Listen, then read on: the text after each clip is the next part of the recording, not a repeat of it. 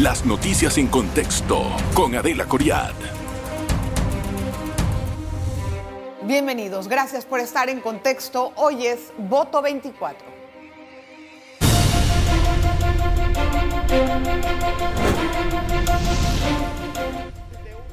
Bueno, hoy hemos conversado en este espacio informativo acerca de las intenciones del diputado Ricardo Torres en reformar el código electoral con respecto a los temas de residuo. Lo dijo en nuestro programa.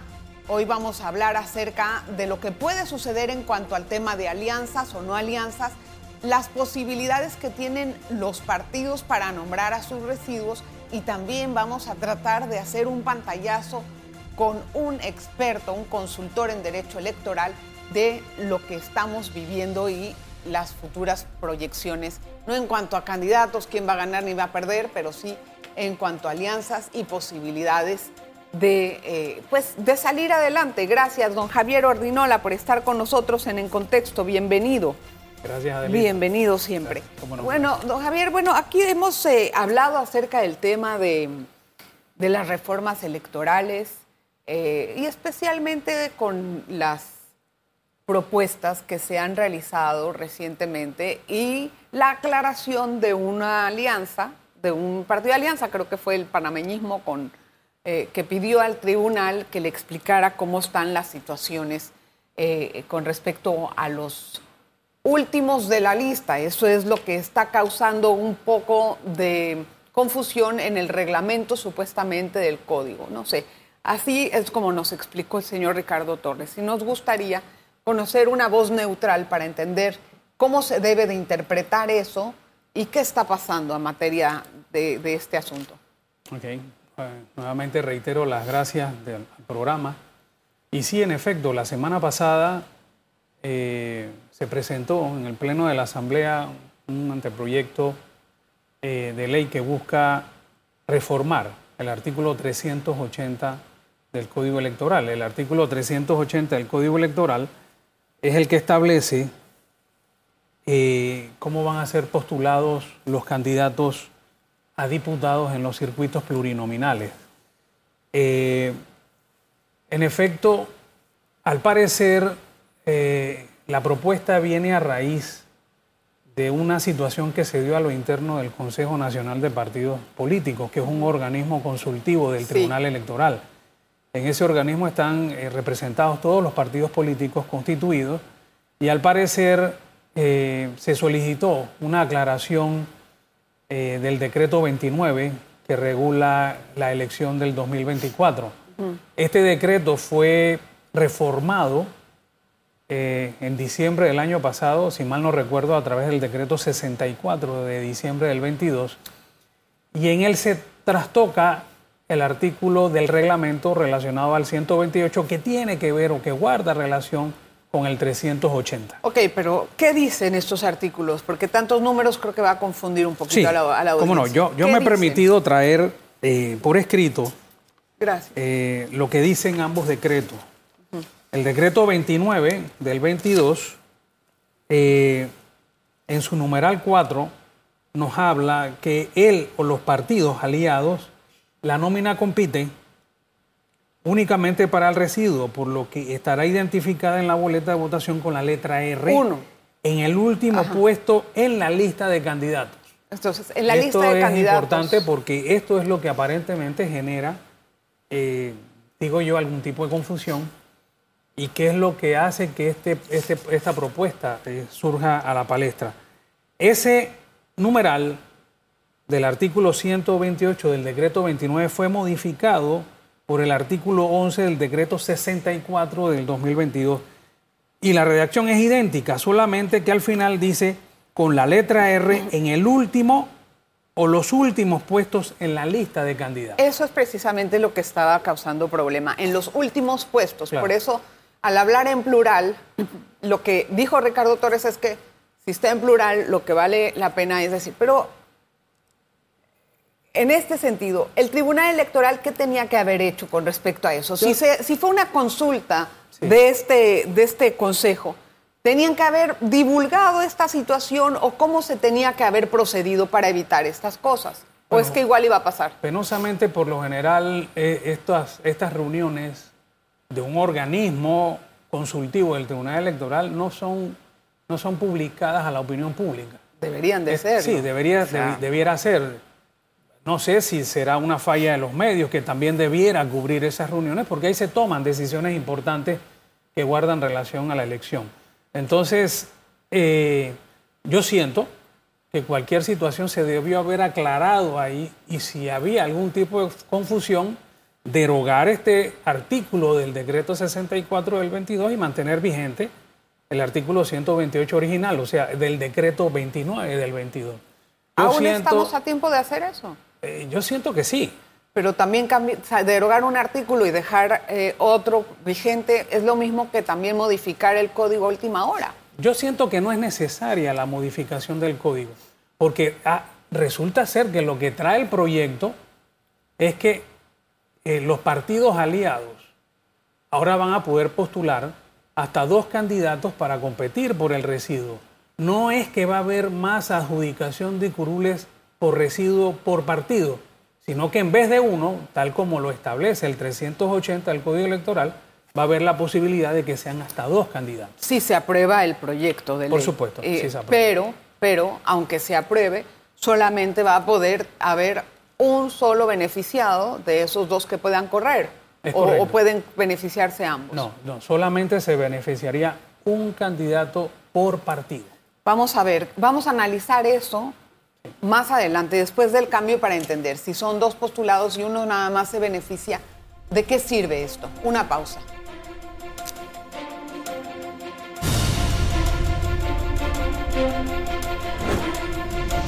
Hoy conversamos con Javier Ordinola acerca de las posibles reformas y algunas otras cosas interesantes que podemos analizar conforme vayamos avanzando en, en el calendario electoral. Había hablado acerca de la posibilidad de que dos diputados, si se aprueba el eh, proyecto de ley presentado por el diputado Ricardo Torres, dos diputados por cada partido en alianza pueden aparecer en residuo, pero uno solo se va a beneficiar. O sea, se escoge a uno aunque hayan dos. ¿Es, así? ¿De qué sirve poner dos? ¿Es hacerse ellos la, propia competencia? ¿Es qué? ¿O es darle oportunidad a otro? ¿Qué significa eso? Bueno, Adelita, puede significar muchas cosas. Definitivamente, al, el hecho de que el partido pueda postular a dos, pero no puede sacar más de un residuo, porque el artículo pertinente no se está modificando en este proyecto, eh, va a traer como consecuencia, en efecto, que haya un tercero compitiendo a la hora de adjudicar por residuo. No solamente competirían todos los integrantes de la lista del circuito plurinominal de que se trate, sino que estarían compitiendo otras dos más, otros dos eh, candidatos más por los partidos aliados. ¿Eso qué significa? Tal vez eh, esto a quién beneficiaría. En caso dado de que los diputados, digamos, del CD que están disconformes con, eh, con la dirigencia de Rómulo Rux, entren con el Molirena o con el PRD o entren también con el RM. ¿Esto les serviría a ellos o no realmente? A ver, eh, pudiera ser que en efecto les pudiera beneficiar. Recordemos que el PRD, Cambio Democrático, son los partidos que más reservas hicieron para para, postular esperando realizar supuestas alianzas. Evidentemente todavía esto no lo vamos a saber porque hasta el 31 de octubre eh, se puede presentar las postulaciones ante el Tribunal Electoral. Pero a juicio mío cabe la posibilidad que en efecto el PRD esté pensando en postular eh, algunos diputados que no son de la corriente del señor Rómulo Rux, eh, bajo la bandera del PRD. También puede ser que estén pensando en una posible alianza con el partido realizando metas para ambos llevar candidatos comunes y que sean eh, estos candidatos los que al final aparezcan en las listas con la letra R, para... Eh, Pero que aparecen en ambas papeletas. Exactamente, que aparecerían en ambas papeletas. O sea, que tienen más chance de salir electos. Eh, bueno, eso va a depender del, peso electoral que puedan tener todavía en sus circunscripciones, ¿no? Obvio, no digo, no. Pero, pero sí, en efecto, esto, esto podría posibilitar esa situación. O sea, que es abrir el compás para que otras personas puedan entrar en la alianza. Es correcto. Y, pero nada más uno se beneficia. Es correcto. Es que ese es el punto. O sea, yo lo que veo es que están trayendo a un candidato más que va a pelear la posible adjudicación por residuo que puede tener un partido político. Entiendo, pero abres el compás, pero solamente te beneficias uno. Es correcto. Y el momento de hacer el conteo, ¿cómo, cómo, cómo se adjudican estos residuos? Si hay dos. Bueno, recordemos que luego del reparto de la, del cociente electoral y el medio cociente electoral, si quedaran curules por, eh, por llenar, entonces nos vamos al residuo. Los votos de los candidatos se suman en todas las papeletas en que aparezcan. ¿Y a qué residuo se lo das? Bueno, es, que es al, más, votado. El que tenga más votos, ese es el que se le asigna. El que tenga más votos propios. Claro, por supuesto. Y después se le, agregan los restos. es que se le suman los votos en todas las listas en que aparezca. El más votado, a ese es el que se le asigna. ¿Eso puede traer después otros líos, Javier? ¿O cómo, cómo puede traer disputas a la hora de la hora? Sí, definitivamente que sí. Y, puede traer, a juicio mío, problemas desde ya con, con los partidos que, que, ya han firmado una alianza y que ya han podido haber conformado hasta sus listas eh, de, postulaciones. Recordemos que aún no se han presentado, están por presentarse ante el Tribunal Electoral y todo esto, o sea, todavía hay tiempo para poder llevar a cabo, si, si la propuesta es eh, prohijada. es llevada a los debates correspondientes y se convierte en ley de la República. ¿El tribunal qué debería de hacer? ¿Pronunciarse en este momento oficialmente? ¿O el tribunal debería de, hacer una aclaración de, la, inquietud original? ¿Qué es lo que debería yo, hay, un, hay un aspecto que, que no, no podemos dejar de lado. Y es que la función principal de la Asamblea es eh, crear hacer leyes, hacer leyes, ¿no? Eh, evidentemente sería mejor si esa ley se hace no con asesoría, pero en, unión con, el ente. Consulta. Con consulta con el ente que, regenta la, materia. ¿no? Entonces, en este caso, lo, ideal sería eh, que se sentaran eh, los diputados de la Asamblea, no sé si la comisión respectiva o alguna comisión que se nombre al respecto, para que se sienten con los magistrados del Tribunal Electoral y solventar. Yo siento primero que las dudas que ha traído como consecuencia la modificación del decreto que hicimos alusión al principio del programa eh, y de repente la modificación legal no es necesaria. Mm. Entiendo. Eso es. O sea, que con una sola aclaración de eso o sea, con una sola consulta que se haga, esa bastaría. Por supuesto. Aunque, aunque hay un interés político tal vez detrás de todo esto y la aclaración igual ni es necesaria en ese sentido. O sea, lo que buscan es también hacer cancha para el resto, ¿será? También pudiera ser, pero fíjate, Adelita, es que yo pienso lo siguiente.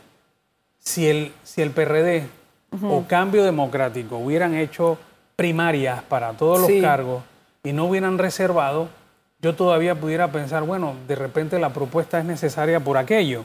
Mm. Pero como hay reservas, ellos pueden postular. Sí, ellos y pueden hacer ese tipo de maniobras porque están avaladas. Es correcto. Están avaladas. no es necesario esta norma para que ellos puedan postular eh, a, personas que no necesariamente son miembros de su partido. Entonces tiene que haber algo más. Vamos a hacer una pausa y regresamos enseguida con más.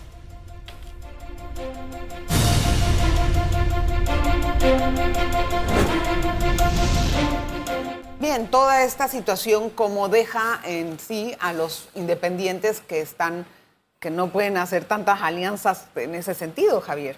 ¿Cómo pone, eh, cómo pone esta situación o este, esta inquietud nueva a los independientes? ¿Cómo los deja? ¿En desventaja? ¿Pueden hacer eh, algo? No, no, eh, no siento que estén en desventaja. Ah. El problema parte, o la situación parte, es que la, libre postulación no puede ser alianza.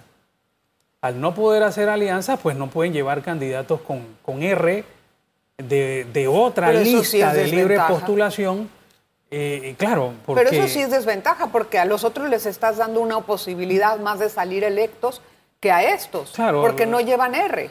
Sí, sí, sí. Viéndolo bajo ese punto de vista, definitivamente que sí, porque eh, la libre postulación compite con su lista. Claro. Los partidos políticos compiten con sus listas Y con y la resto. lista del aliado Ah, que eso- va con la letra R. Eso, eso sí. Entonces, definitivamente es- esto perjudica un poco la libre postulación en ese sentido. La única situación eh, es que eh, un partido político sí puede postular A eso iba. a un candidato de libre postulación una vez esta postulación esté en firme. Ya estas postulaciones están en, en esa situación. Pero es así, y, y cuando es así también puede postular a otros candidatos de, a diputado o lo que sea el cargo. Por supuesto. Por el, por el partido. Por supuesto. Sin embargo, ahí también va con R. Eh, no, en esa, si- en esa situación no.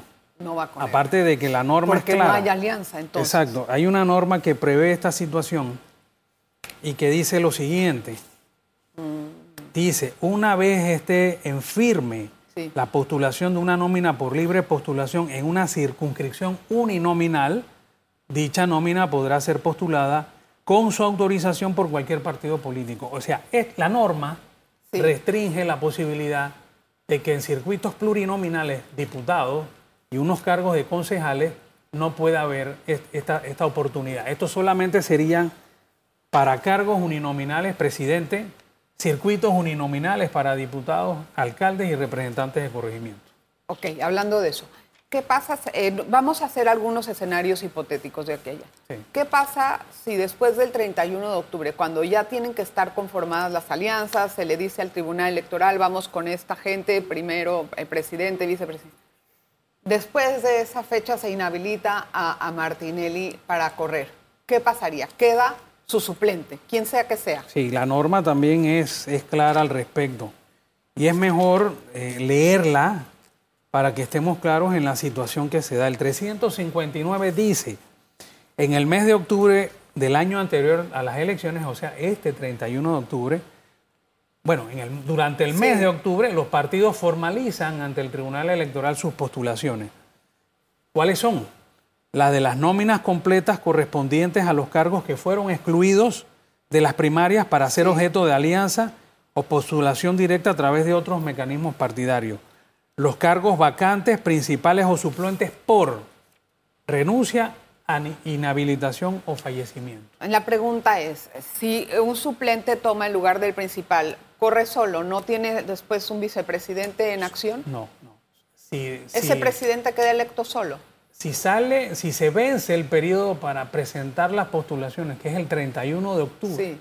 de este año a las 10 de la mañana, entonces, y fuera inhabilitado el Cualquier candidato candidato. principal o cualquier candidato, entonces, si se trata del, del suplente, del principal, el principal corre solo. Si se trata del principal, entonces el suplente llena Toma. el espacio Pero en del el, principal. en el ejercicio del poder no va a haber un vicepresidente. Claro que no, no tendría vicepresidente. En el caso del cargo de, presidente de la República, no tendría vicepresidente. Mira tú. Solo en el caso de fallecimiento. Entonces sí. si el pero- candidato fallece, hay la oportunidad hasta un mes antes de las elecciones para poder llenar esa vacante, Solo pero solo por fallecimiento. No por otras No por renuncia, ni por inhabilitación, ni otra situación. ¿Hasta qué fecha de las elecciones, del calendario electoral, un candidato puede dimitir? Dice, dimito a favor de... Antes del 31 de octubre, Hasta esa fecha. hasta esa fecha. o Puede sea que después de esa fecha, todo mundo tiene que estar listo para... Puede renunciar, pero no hay la posibilidad de poder reemplazarlo. No, O que sea, no reemplace, pero en pueden decir no voy. Claro, si en el mes de noviembre esa persona renuncia, el candidato principal entonces correría solo.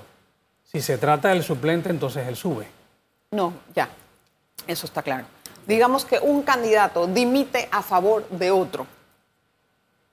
Bueno, eso de dimitir a favor de otro no, no es posible. Es decir- lo que hace es que renuncia y pide el apoyo Para el otro. otro candidato. ¿Hasta cuándo se puede hacer eso? No, eso se puede hacer en cualquier momento, hasta un día antes de la elección. Igual va a seguir apareciendo su fotografía en la papeleta. Claro, pero el Tribunal Electoral tomará las medidas necesarias para efectos de que las personas no elijan a esa persona que ha renunciado a su postulación. Eso ya ha ocurrido con antelación. No en cargos importantes, digamos, presidente, diputados, pero sí para otros cargos de elección.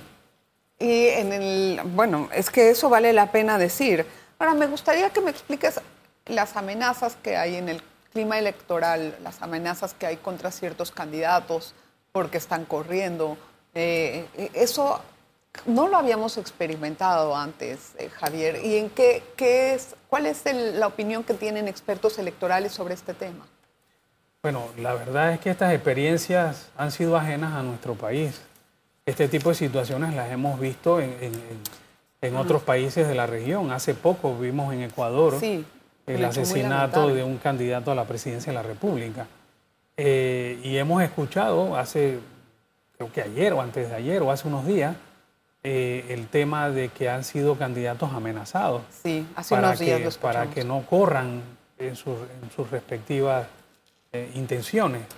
Esto definitivamente que que entorpece la democracia, la perjudica, porque al existir esta serie de amenazas puede haber la posibilidad que un candidato en efecto quede intimidado con una amenaza y renuncie a la posibilidad de elegirse. Entonces, este, estas son maniobras también que perjudican la democracia, que perjudican el derecho ciudadano de elegir y ser elegido, y ojalá pues no caigamos en, en esas situaciones lamentables. Por otra parte, el proceso de expulsión de Torrijos, ¿en qué va?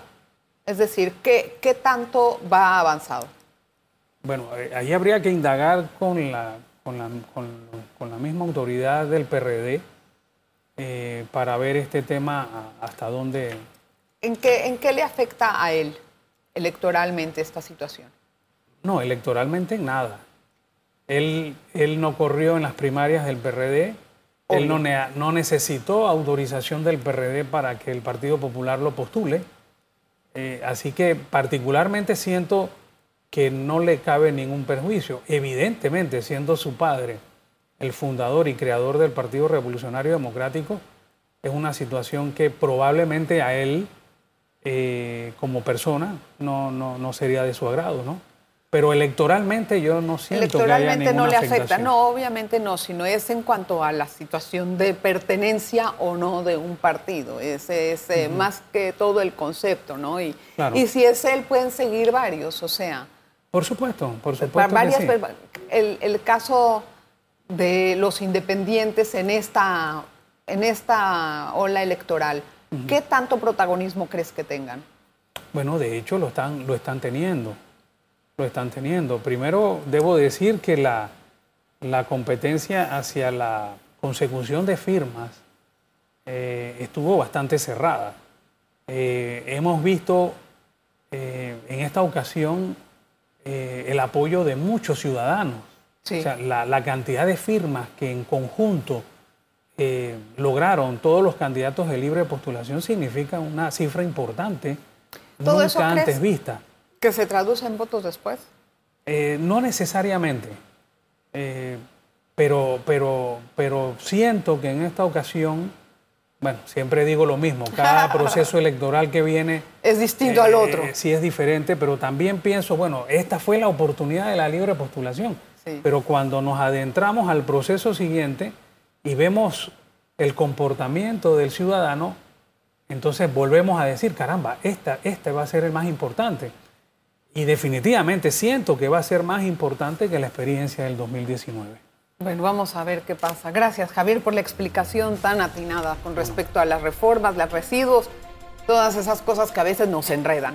Gracias, gracias a usted también por su sintonía. Las noticias en contexto con Adela Coriad. Revive este programa entrando al canal 1 de BOD de Tigo.